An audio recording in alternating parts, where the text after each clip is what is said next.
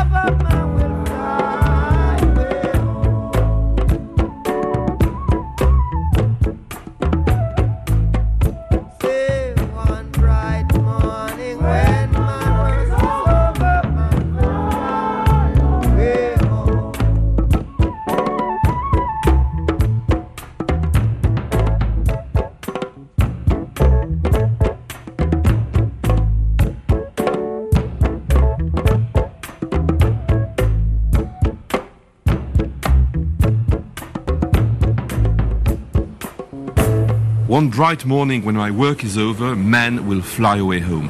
Un beau matin, quand j'aurai accompli ma tâche, je m'envolerai jusqu'à chez moi. C'est par ces mots que se clôt ce Rastaman Chant, interprété par Bob Marley avec les Wailers en 1973. Un chant dérivé d'un cantique intitulé Babylon, You Throne Gone Down, entonné dans cette langue proche de l'anglais, quoique différente, que les linguistes appellent le créole jamaïcain, et que ses pratiquants désignent tout simplement comme patois. Ils écrivent même ça, P-A-T-W-A. J'entends le Rastaman dire Babylone, ton trône va s'effondrer. C'est le chant par lequel les Wailers avaient alors l'habitude d'entamer leurs concerts. Un chant dont les paroles dérivent de ces cantiques chrétiens jadis diffusés par les missionnaires baptistes ou autres, au thème parfois souvent tiré de l'Apocalypse selon Saint Jean, à l'exemple justement de ce Rastaman chant qui fait allusion à l'ange avec les sept sceaux. Lors des cérémonies Rasta qui avaient lieu en Jamaïque, des cérémonies dites Naya Bengi, ces hymnes soutenus par des tambours se faisaient incantations, des incantations qui se greffaient à d'anciens cultes africains interdits par les esclavagistes. On en appelait à la manifestation d'autres esprits, d'autres divinités. Alors pourquoi Naya Bengi? À l'origine, Naya Bengi était une antique reine d'Afrique ayant régné dans la région du Grand Lac Victoria. Cette femme puissante avait eu, dit-on, la bravoure de défier les colons venus d'Europe, et son esprit visitait celles et ceux qui l'invoquaient par la transe, au point que ce nom Naya Bengi a fini par tout désigner. Un appel à la résistance contre les colons blancs, d'ailleurs c'était le nom des guerriers qui euh, luttaient contre l'occupation coloniale italienne en Éthiopie, qui avaient fait serment de ne pas couper leurs cheveux tant que les Italiens resteraient là, d'où euh, les dreadlocks. Et puis aussi Naya Bengi, c'est un genre de commémoration propre au Rasta et un style même de chant collectif accompagné par des percussions à trois tambours, faisant naître la trance, ce qui est devenu une des composantes du reggae. Alors, avant d'en venir, comme je vous en avais fait la promesse lors de l'épisode précédent, au début de Bob Marley avec les Wailers et au déboire qu'il a traversé avant de devenir ce héros mystique de la musique, il me faut dire quelques mots sur la foi des Rastas, si essentielle dans son rayonnement. Alors si vous souhaitez avoir là-dessus une connaissance aussi vaste qu'approfondie, je vous conseille la lecture d'un livre écrit par une Française, Hélène Lee. Une grande voyageuse, un parti jeune à l'aventure dans les années 70, sac à dos, et qui s'est passionnée pour la Jamaïque. Dès la fin des années 70, d'ailleurs, Hélène Lee a écrit des articles qui ont fait l'éducation en reggae des jeunes lecteurs de Libération et de rock et folk. En 1999, elle a publié un livre qui s'appelle Le Premier Rasta, consacré à un personnage central du mouvement, le révolutionnaire jamaïcain Leonard Howell, fondateur du mouvement Rastafari. Alors je résume et je simplifie. Fils de cultivateur, Howell avait servi dans la marine britannique lors de la Première Guerre mondiale. Basé au Panama, il était ensuite parti chercher du travail à New York. Et là, dans le quartier de Harlem, il avait ressenti l'humiliation et la colère d'être rejeté à cause de la couleur noire de sa peau. Il s'est alors rapproché de Marcus Garvey. Marcus Garvey, c'était un homme d'affaires originaire euh, comme lui de Jamaïque, qui avait fondé une compagnie maritime destinée à favoriser le rapatriement, entre guillemets, de tous les Noirs en Afrique.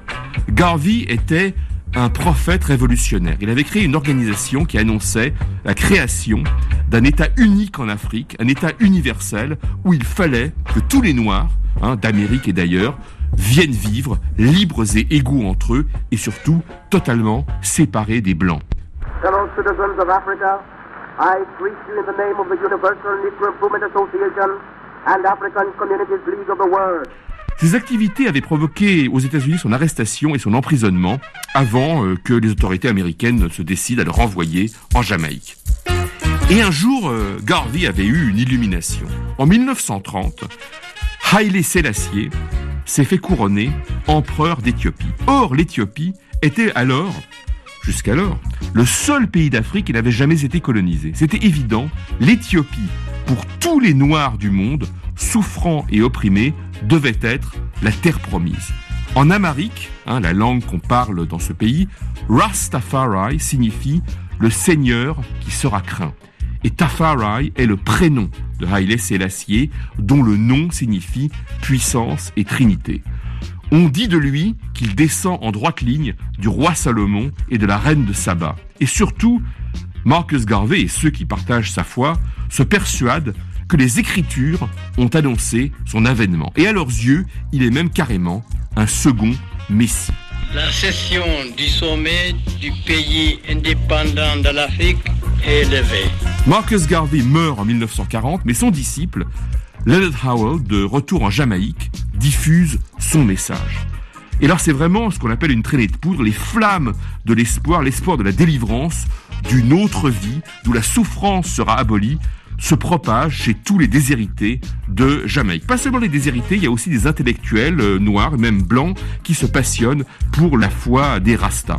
Howell crée une communauté d'agriculteurs dans un lieu qu'il veut idéal et qui s'appelle le Pinnacle, hein, le pinacle, parce qu'il est situé sur une élévation en lisière d'une forêt au nord-ouest de Kingston. Au pinacle, eh bien, on y vit, on s'y nourrit, on y pense différemment, on y prône une certaine pureté de vie, pas d'alcool, une nourriture bio avant la lettre, on y fume évidemment la ganja pour favoriser la méditation et la prière. Une prière sans église ni temple, car le corps humain, eh bien, c'est la chapelle de chacun. Howell, d'ailleurs, finira par se prendre lui-même pour le Messie et sa communauté sera durement réprimée, pourchassée et ses membres emprisonnés par l'autorité coloniale. Le Pinnacle est détruit en 1954. Howell est interné dans un asile psychiatrique et les Rastas s'installent dans un bidonville de Kingston qui s'appelle Wall parce que euh, adossé au mur d'un cimetière. Alors, euh, il y a plusieurs inter- interprétations possibles du message Rasta. Certains mettent en avant une philosophie de vie qui restaure à chacun sa dignité, son indépendance, aussi une certaine hygiène de vie, une sagesse. D'autres le greffent à une vision absolue et radicale, révolutionnaire, ce qu'on appelle l'afrocentrisme. D'autres encore ont pu y greffer un combat marxiste, hein, adossé au régime castriste de Cuba, opposé aux menées des États-Unis dans la région.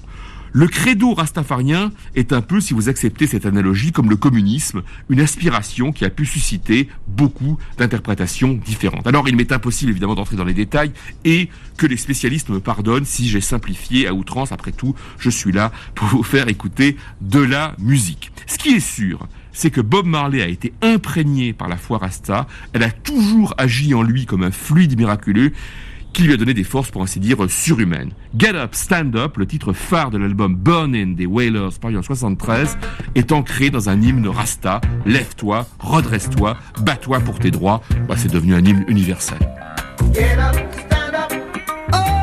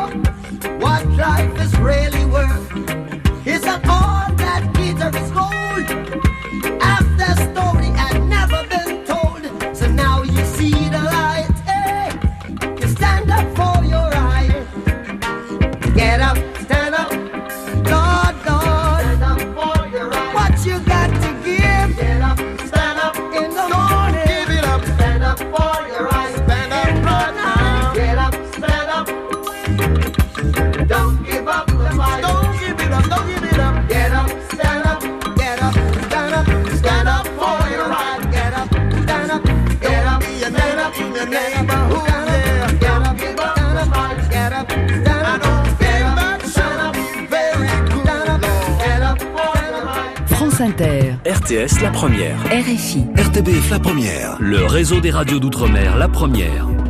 Mishka Asayas, Very Good Trip, Bob Marley.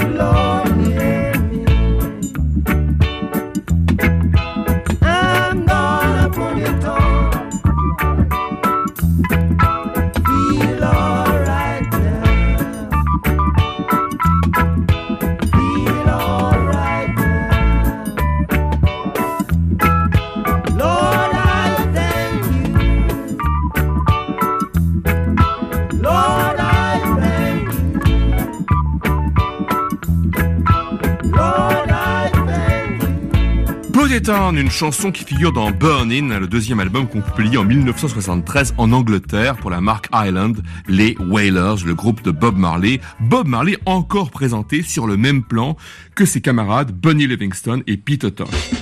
Avait déjà été enregistré dans sa version initiale par Lee Perry en Jamaïque en 1971. Il s'agit d'un appel à la foi, au courage qu'on doit avoir jour et nuit pour surmonter les épreuves. Et des épreuves, des déboires même. Marley en a connu pas mal avant d'arriver au sommet. L'humiliation, le découragement et le désespoir ont longtemps été son lot quotidien. Alors comme je vous l'ai raconté dans l'épisode précédent, tout s'est noué à Trenchtown, hein, ce ghetto, cette jungle de béton, entre guillemets, située dans l'ouest de Kingston, près du port. Un quartier où le jeune Nesta, qu'on appelle parfois aussi Lester, euh, Robbie ou bien tout simplement Bob, hein, euh, et parfois aussi d'ailleurs le petit blanc, est souvent livré à lui-même. Sa mère, euh, qui tient un, modeste boui-boui, n'a pas le temps de s'occuper de lui. Elle fréquente alors le père euh, de son cousin Bunny, Toddy, qui lui tient un bar à Rome, près de la gare routière. Cet homme marié est l'amant occasionnel de sa mère, et Bob ne s'entend pas du tout avec lui. Selon le témoignage de Bunny, Bob est vraiment le, le- le mal-aimé, le vilain petit canard, moqué et agressé par les gamins du quartier pour sa peau claire. Il y en a même un un jour qu'il poursuivra avec euh, une machette. Sa mère le loge euh, au sous-sol, alors le garçon euh, fugue, vagabonde, joue au football sur des terrains vagues où il dort, il chante, il note des paroles sur des bouts de papier. Son but est clairement de devenir chanteur, il veut pas retourner à l'atelier de soudure. Il fera allusion à cette période d'errance sans domicile fixe, dans la chanson la plus célèbre de son répertoire, No Woman No Cry, parfois réchauffée la nuit euh, par un feu de bois. Il croise ainsi la route d'un certain Harold Williams, un métis comme lui, un moitié indien, dont la famille possède des cinémas et qui devient pour lui une sorte de protecteur à la fois euh, père et mère. Cet homme euh, demande à un garçon du quartier, réputé excellent chanteur, Joe Higgs, de prendre Bob sous son aile. Ce Rasta, qui a connu la prison, fils d'une chanteuse de gospel, est membre d'un duo à succès et à 20 ans, c'est une figure d'autorité qui enseigne, qui sait enseigner la bonne façon de chanter et de placer euh, techniquement euh, sa voix. Bunny est aussi présent à ces séances, tout comme un garçon qu'ils viennent de rencontrer et qui deviendra le troisième Whaler, Peter McIntosh, dit Peter Tosh. Un garçon euh, qui passe pas inaperçu, déjà il mesure pas loin de 2 mètres, et il vient de débarquer euh, à Trenchtown à 15 ans, et comme Bob, il vient de la campagne. Comme Bob, il est également un fils unique, hein, il a eu un père absent, a été élevé par sa grand-tante. Sa famille compte des, des ébénistes et des commerçants à Kingston, et Peter Tosh est très agile. Il a fabriqué enfant sa première guitare avec une planche, une boîte de sardines et un fil de canne à pêche. Il est le premier des trois à avoir un véritable instrument et à savoir bien en jouer. Il en impose aussi grâce à sa belle voix de, de baryton et aussi par une certaine euh, violence, une certaine arrogance aussi en parole euh, comme en acte. Il a d'ailleurs l'habitude de toucher les femmes dans la rue, pas très sympathique. Alors on le surnomme aussi d'ailleurs Peter Touch. Tosh est également un farceur qui introduira dans les spectacles des Whalers un élément de comédie. En tout cas, ce qui ressort des divers récits que j'ai pu consulter sur les débuts euh, des Whalers, des débuts donc initiés et, et instruits par euh, Joe Higgs, c'est que Bob Marley est là encore euh, le mal-aimé. Higgs le considère comme un chanteur faiblard, moins doué que Bunny et Peter. Et d'ailleurs, au début euh, des Wailers, on croise la route d'un remarquable chanteur, Junior Brathwaite, ainsi que d'une chanteuse euh, Beverly Kelso, auquel tous deux, Joe Higgs, hein, qu'on considère comme le père, euh, le parrain du reggae jamaïcain, prédit un bien plus brillant avenir. Alors il me reste à raconter bien des choses encore pour éclairer la route laborieuse et tâtonnante au long de laquelle Bob Marley est devenu Bob Marley. Et pour vous donner envie de les connaître, je me permets, comme je le fais souvent d'ailleurs, de faire un bond par-delà les années et d'enjamber, euh, grâce à mes bottes de sept lieux, tous ces obstacles qui ont mené Bob Marley du talent au génie. Génie de I Shot the Sheriff, une chanson euh, qui figure en 73 dans l'album Burning, signé par les Wailers, qui était un des premiers, effectivement, un des premiers coups de génie de Bob Marley, et que Eric Clapton a été un des premiers à déceler, puisqu'il a repéré cette chanson et en a fait un tube en 1974. Voici, évidemment, l'original, I Shot the Sheriff, par les Wailers.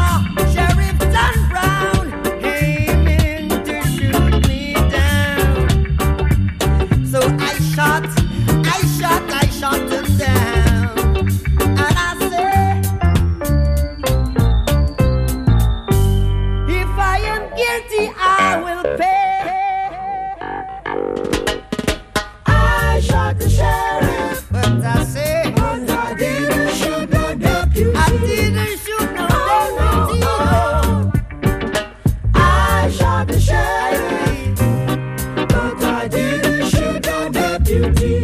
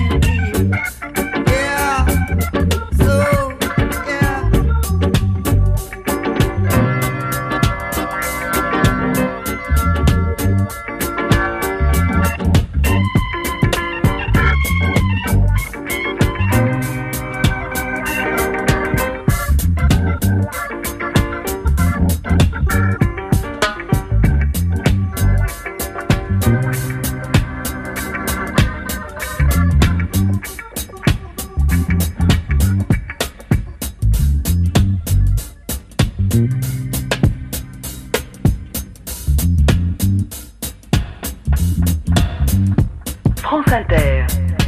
RTS la première. RFI. RTBF la première. Le réseau des radios d'outre-mer la première. Mishka Asayas. Very Good Trip.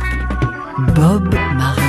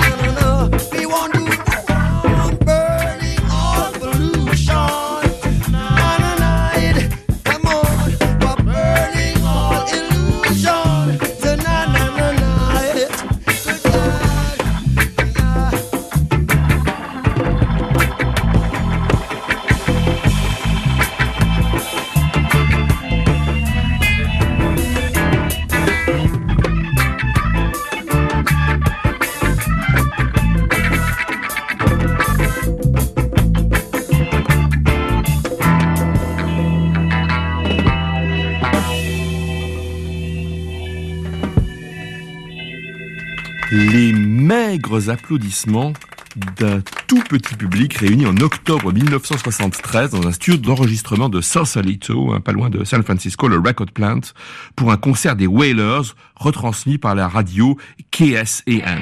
Bob Marley et les Wailers étaient encore loin d'avoir percé sur un plan international. On pourrait être tenté de rapprocher le thème de la chanson qu'on vient d'entendre, Burning and Looting, un brûlé et pillé, de I Shot the Sheriff, hein, qui évoque euh, explicitement l'autodéfense. Mais il y a une différence. I Shot the Sheriff, malgré les apparences, a un côté plutôt humoristique. Déjà, il n'y a pas de shérif hein, en Jamaïque, c'est plutôt une allusion à ce qu'on appelle chez nous les western spaghetti, dont la matrice est le bon, la brute et le truand, un très populaire en Jamaïque. Et puis Bob Marley était un non-violent. Il a expliqué dans une interview que j'ai tiré sur le shérif, c'était une métaphore pour dire j'ai explosé, l'injustice m'a fait sortir de mes gonds. De plus, de plus, il faut en croire le témoignage de sa petite amie d'alors, Esther Anderson, dans le passage où il dit Every time that I plant a seed, he said kill it before it grows. À chaque fois que je plante une graine, il m'a dit il faut la tuer avant qu'elle pousse. Marley dénonce comme un funeste personnage le médecin qui a prescrit à celle-ci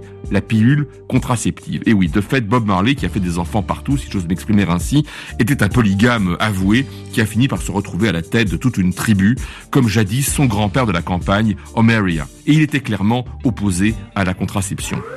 Quant à Burning and Looting, eh bien c'est bien plus explicite. Marley avait assisté à une descente de police violente à Trenchtown et comme souvent, son message n'avait rien de primaire. Il renvoyait dos à dos policiers et délinquants, appelant les jeunes du ghetto à se débarrasser de tous les obstacles, drogue et violence, et à marcher sur la voie de la délivrance.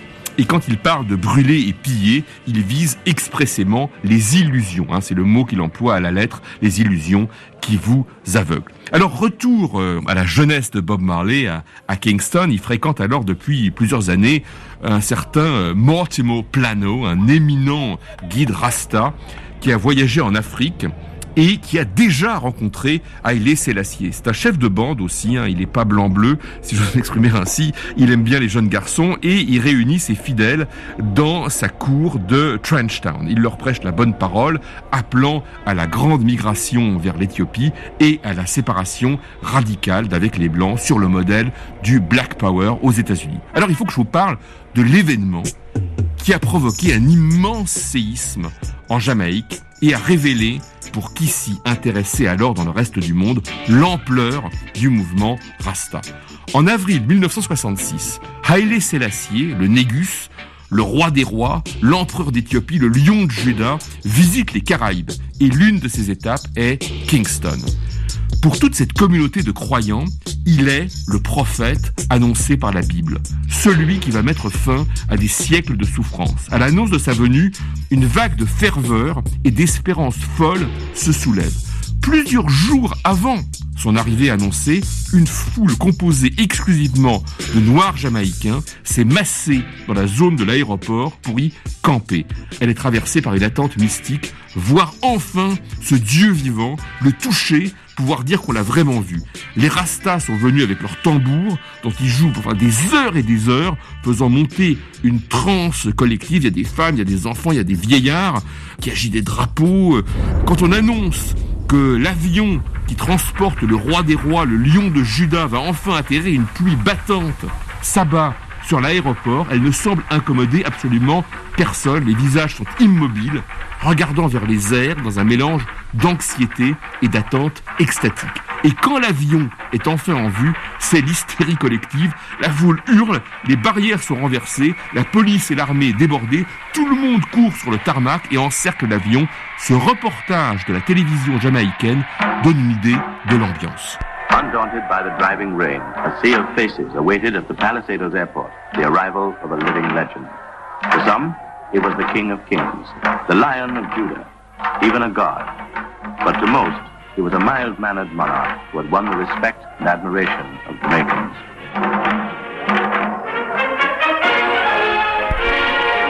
Alors les images que montre ce reportage de la télévision jamaïcaine font penser carrément à l'arrivée des Beatles à New York deux ans plus tôt, en février 64.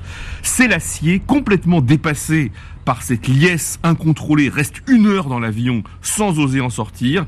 Alors, euh, vêtu d'une grande robe blanche de circonstance, le grand représentant Rasta Mortimo Plano est invité à, monter dans l'avion et escorte le roi des rois qui, euh, sur les images, semble frêle comme un roseau, euh, comme aplati sous une casquette qui paraît disproportionnée, flottant dans son uniforme d'apparat. La finesse de ses traits, sa maigreur et son teint pâle rappellent, évoquent étonnamment à un œil d'aujourd'hui la physionomie de Bob Marley. Et parmi celles et ceux qui sont massés sur la route le long du cortège, il y a Rita Anderson, la chanteuse des Soulettes, hein, que Bob vient d'épouser en cachette des autres Wailers, ils avaient fait serment de pas se marier, et elle, elle est, elle est formelle, elle a vu sur les paumes de Sélassié qui salue la foule des stigmates, comme si on l'avait, lui aussi, cloué sur la croix, pas de doute, c'est lui, c'est l'élu.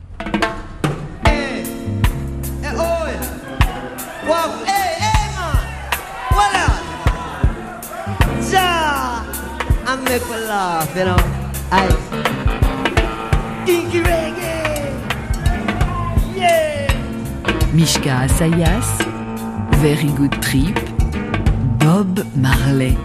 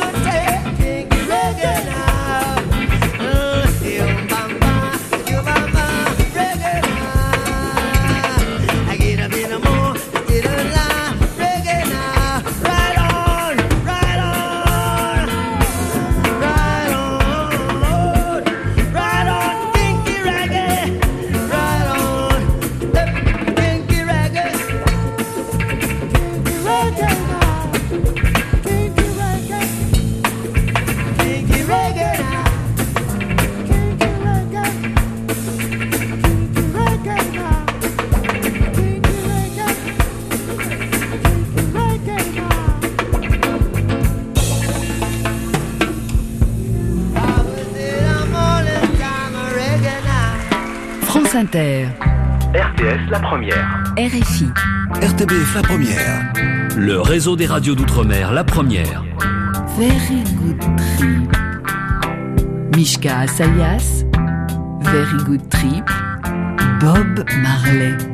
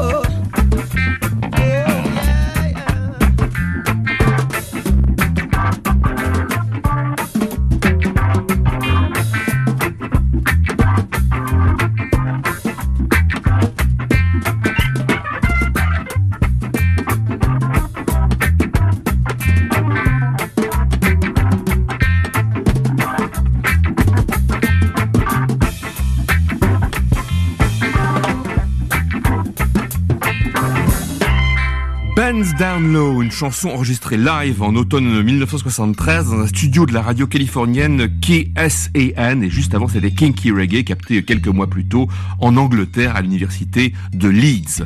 Quand euh, Ben Down Low, sous une première version, est sorti en 1966 en Jamaïque, cette chanson s'est vendue à 50 000 exemplaires en 45 tours hein, sur une île qui comptait alors environ 2 euh, millions d'habitants. Voilà, vous faites le rapport, c'est énorme.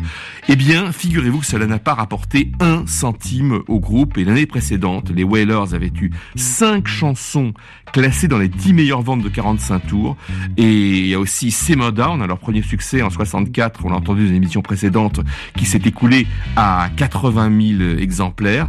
Les Wailers ont enregistré et publié en tout une centaine de titres pour Studio One, hein, pour le compte d'un producteur visionnaire euh, surnommé Coxon. Eh bien, ils n'ont pas gagné un centime. Rastafari. Rabbit. Coxon, euh, il faut en dire quand même quelques mots, c'est quelqu'un qui avait découvert le, le, rhythm and blues aux États-Unis, qui avait implanté euh, une véritable usine à chansons euh, dans la capitale jamaïcaine, à l'image de Motown à Détroit. Tous les chanteurs et musiciens de l'île, les Wailers comme les autres, sont passés entre les mains de Coxon, ce Coxon qui anime une très populaire discothèque ambulante, ce qu'on appelle Sound System en Jamaïque, hein, je vous en ai parlé. Il a une radio également et il n'a pas la réputation d'être un mécène. Et d'ailleurs, Coxon estime qu'il a déjà été extrêmement sympathique de loger les Whalers dans sa cour, dans une caravane, et qu'il a des frais. Et à cause de ça, eh bien, les Whalers n'ont pas touché un centime sur les ventes de leurs disques. Pourtant, pourtant, de cette période désespérante naîtra un renouveau, un retour aux sources correspondant à la naissance du reggae en Jamaïque. C'est ce que je vous raconterai lors d'une prochaine émission. En attendant, je vous propose Lively Up Yourself, une chanson composé et enregistré en 1973, enregistré euh, plus tard pour l'album Natty Dread, mais là que les Wailers interprétaient déjà sur scène. Elle a été captée live à l'université de Leeds en Angleterre dans une version très libre qui, vous allez l'entendre, monte dans un crescendo de trance. Une chanson qui entre en résonance avec cette période de sa vie où Bob Marley s'est battu les flancs pour ne pas sombrer. Anime-toi, prends vie, ne te laisse pas abattre.